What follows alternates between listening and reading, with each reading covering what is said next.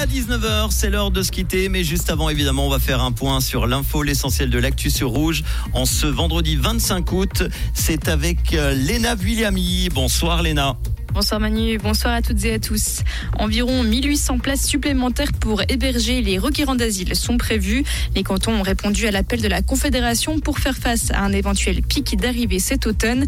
Genève, Berne et la ville de Zurich ont répondu positivement.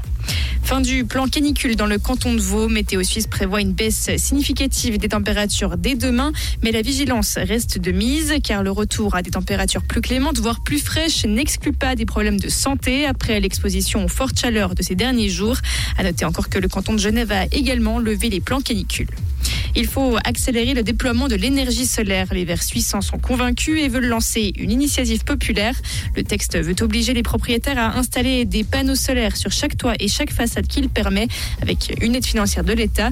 Le dossier revient au Conseil national lors de la session de septembre.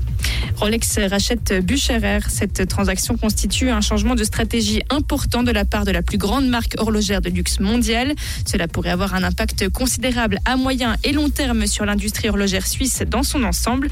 Les détails financiers concernant cette transaction n'ont pas été divulgués.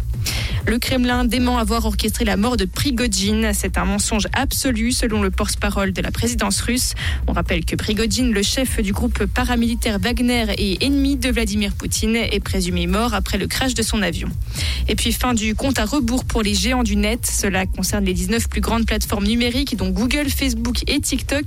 Elles seront soumises depuis aujourd'hui dans l'Union européenne à des obligations renforcées de transparence et de lutte contre les contenus illégaux. Ceci sous peine de lourdes amendes. Cette nouvelle législation est sans équivalent dans le monde. Merci Léna et bon week-end. Comprendre ce qui se passe en Suisse romande et dans le monde, c'est aussi sur rouge.